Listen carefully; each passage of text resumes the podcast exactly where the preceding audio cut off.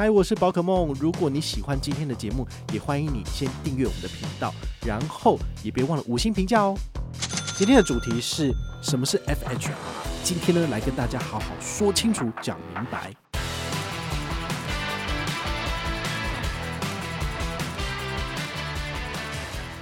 到底值不值得这个价格？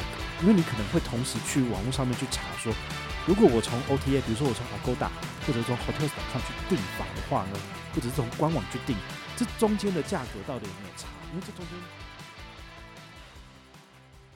嗨，我是宝可梦，欢迎回到宝可梦卡好。今天呢，来跟大家聊的是我最近比较常去使用的这个美国运通的服务，叫做 FHR。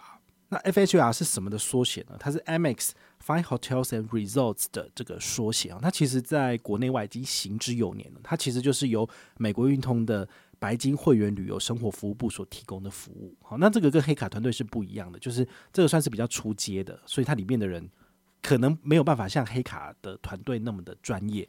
但是呢，如果你用得到这个服务的话呢，它其实是有它的价值的。好，比如说它能够提供的服务很简单。好，我跟大家。简单的分析一下，他会提供你的就是你透过他们的白金会员旅游生活服务部预订顶级的饭店，你可以享有的是每日双人早餐，然后第二个是保证延退下午四点，第三个呢是客房升等，好，而且你可以中午就可以登记入住了，那甚至还有免费的 WiFi 啊，还有这个各饭店酒店额外的餐饮或是 SPA 额度一百美金，这些东西你听一听，你会觉得说好像没有什么厉害的地方哦。但是我们一个一个来跟你分析哦，这个客房升等这个部分，如果你买的是比如说最基本的房型，那他帮你往上升一等，你的房间应该会比较大一点。那如果你买最基础的房型，呃，它的面对外面的窗景呢是比较差的，比如说是隔壁大楼的这个窗景，你就觉得根本就看不到 view 啊，就感觉不是很好。但是呢，你透过 FHR 的服务，它可以帮你往上升到比较高的楼层，而且你的开阔的视野比较好，甚至给你边边角角的房间，所以你的那个可以看到的 view 就更多哈。以我自己为例，这一次我们住的韩国四季酒店呢，其实就是这样子。原本地楼层大概十五楼、十六楼而已，但它给我们往上就是升到比较高一点的楼层，所以我可以看到的 view 是比较好的。好，虽然说我没有办法到可以看得到光化门，就是景福宫那边最棒的那个那那个角度，因为那边那个角度就是给套房的，套房就更贵了。好，但是呢，呃，你如果使用的是 FHR 服务，你是有机会被升上套房的。哦，我只有使用过这个服务一次，所以我目前没有被升等到套房的经验过。套房基本上就是你有一套客厅。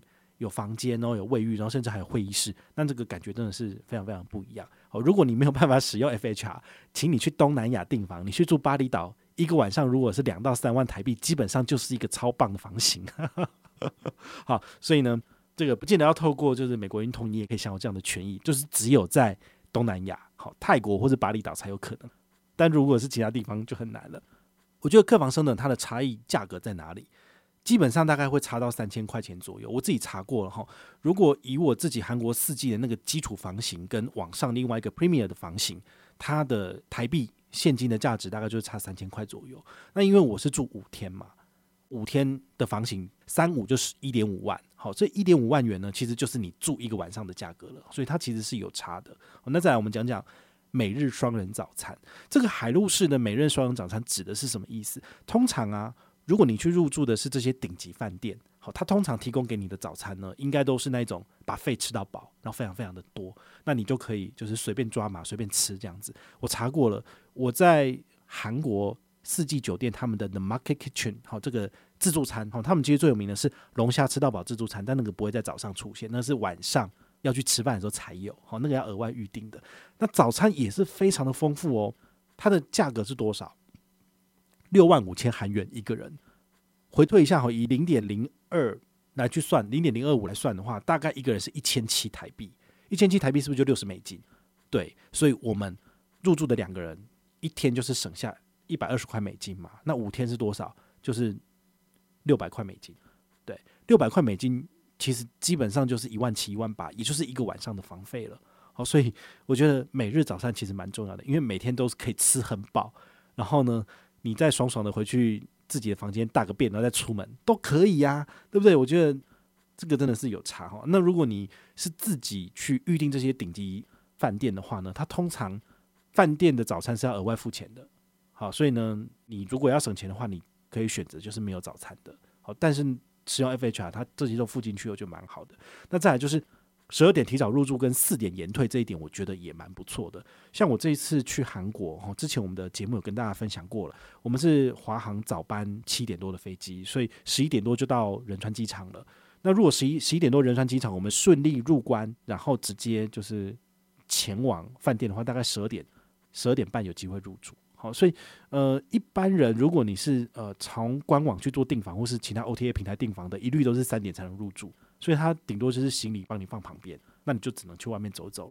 但是呢，这次我们大概两点到，他也让我们直接进去了。好，所以这个提早入住的确可能够让你就是提早开始你的完整的旅程。好，这感觉非常非常的好。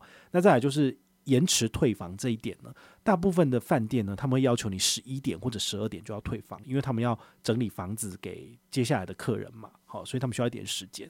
但是这个下午四点延迟退房，基本上。他那个房应该那天晚上就不能卖了，好，除非有人就是晚上才来的，不然的话呢，其实你等于是大概多偷了一天左右的时间，好，不要讲一天，讲半天好了，因为你就是提早两三个小时到，但是又延后四个小时离开嘛，好，所以这七个小时的时间呢，其实你就可以做很多的事情，比如说你可以去游泳池游泳，那你也可以去附近就是景点再逛一个，好，中午吃完饭再回来，觉得这都很好，好，所以这些权益的话，对于我来讲，我觉得蛮超值的。好不过呢，我还是必须要跟大家就老实的讲哦，就是这个 FHR 的礼遇啊，到底值不值得这个价格？因为你可能会同时去网络上面去查说，如果我从 OTA，比如说我从 Agoda 或者从 Hotels.com 去订房的话呢，或者是从官网去订，这中间的价格到底有没有差？因为这中间的价格其实就是美国运通加进去他们要收取的服务费嘛，不然他们靠什么赚？对不对？那其实我查询过之后，我发现啊，我在今年二月订六月份这个四季酒店的订房后，FHR 他所给我的报价大概是一个晚上是一万块台币左右。个人觉得可以，就是跟 OTA 比起来当然是贵了一点点，但是他多了这些附加服务之后呢，我觉得是我可以接受的范围。所以我去现场之后呢，我也很庆幸我自己有做了一个这样子的决定。所以这次 FHR 的服务其实我觉得是蛮开心的。如果你有机会用到这个 FHR 的服务，我个人认为它的确是有这个价值。不过呢，有几个呃，我觉得有几个要点你要特别注意。就第一个，如果可以，请你提早预定，因为这个房价是浮动的。你越晚预定的话呢，它的价格应该是会越来越贵，因为便宜的都被他买完了嘛，然后他们就往上加一点价格然后再卖。所以呢，如果可以，请你就是及早询价，及早预定。好像我明年六月。要去巴黎嘛，我当然就马上打电话给大白，就叫他帮我查，说明年六月到底有没有哪些就是有合作的 FHR 的饭店。然后他就说，呃，我帮你查一下哈，这个希尔顿没有，然后洲际酒店没有，那什么有？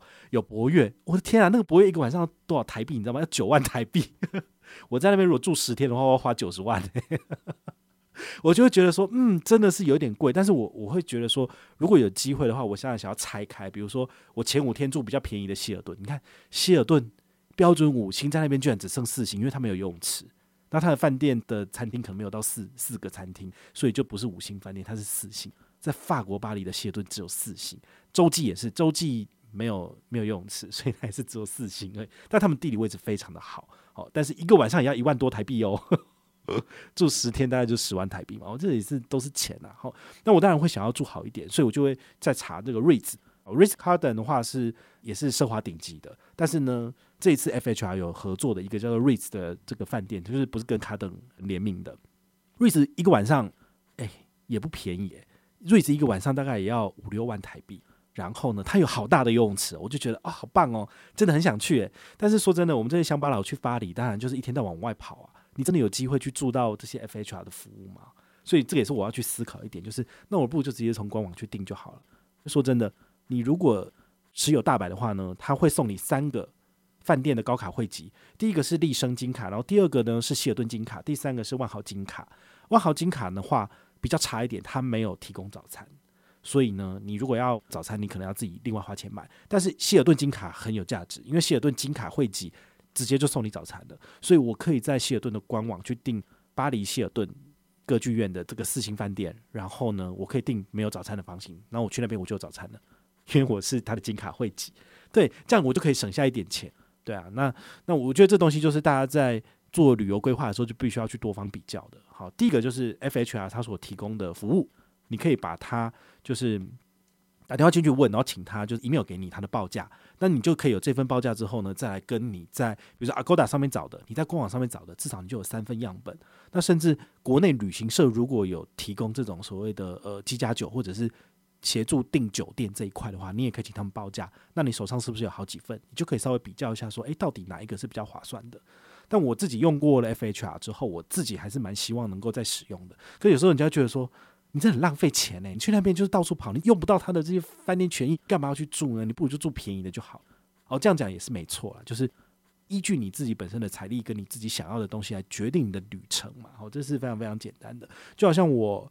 去年十月的时候，刚预定了巴厘岛的机票，马上就要安排，就是到底要去住阿曼的哪些 resorts？因为巴厘岛的阿曼 resorts 有三个：阿曼达里、阿曼 Kila，还有一个阿曼努萨都瓦。但努萨都瓦因为产权的问题，他们其实最后就是不归阿曼，就是所有，好像就是业主收回去了。但是他们还是由阿曼管理，所以阿曼其实就没有非常力推这一间。它看起来就是有一个很高很高的三四层楼的，像城堡一样。感觉上是蛮特别的，但是自从我去了 Kila 哈，我目前觉得最棒的一个饭店，好奢华饭店，然后还有大理之后，当然就会觉得说，我干嘛去努萨杜啊？我就直接就是对不对？再去住一次大理，然后再住一次 Kila，这样就好了嘛。好，所以呢，那个时候我在选择饭店的时候呢，我选择这两间，我就分别请美国运通帮我做报价。那报价的结果呢，跟我在官网查的价格是一模一样。那这时候你就会去思考说，呃，那有必要找美国运通吗？官网到底有什么优惠？后来查一查之后呢，其实美国运通的 FHR 优惠，其实他们也都提供给阿曼自己的客户，就是你早餐也是免费吃。那如果你有需要晚一点退，或者是早一点入住，你跟他们讲，他们都会帮你安排。好，所以我觉得顶级奢华酒店真的是不一样。好，有一些东西呢，它直接就内建在里面了，它对每一个客户通通都是贵宾，因为它真的一个晚上要一两千美金，真的就很贵啊。所以它就不会有所谓的上等或是次等之分，所以你会发现，其实有一些呃标准五星的连锁饭店集团，他们有推自己的会员制度，所以呢，你可以借由住好几晚，累积好多的积分，然后来晋升会籍，然后你就可以利用这些点数再来免费换房这件事情。那你会发现，万豪有玩，然后希尔顿有玩，都有在玩这个所谓的会员，然后还有晋升，还有点数之类的。但是呢，四季没有。四季就是你付多少钱入住就多好，它没有所谓的呃会员等级制度，阿曼也没有。对，这这东西就是所谓的顶级奢华跟普通五星的差别，就是差在这边。好，所以我觉得这个是蛮有趣的。如果你使用越多的这些顶级饭店的服务，你对这个东西就会越来越了解了。好，那我会了解这原因，就是因为呃有朋友跟我讲，然后我自己去住了，我就知道说是这个样子。那 FHR 也是一样哦，就是你订的饭店等级越高。那你要付的钱就越多，那你享受到的服务就更好。那有时候你就会变成，就算是从官网去订，他也给你一样好的服务，你不记得要从 FHR 了。好，所以要不要使用 FHR，我觉得还是要看你自己的行程规划。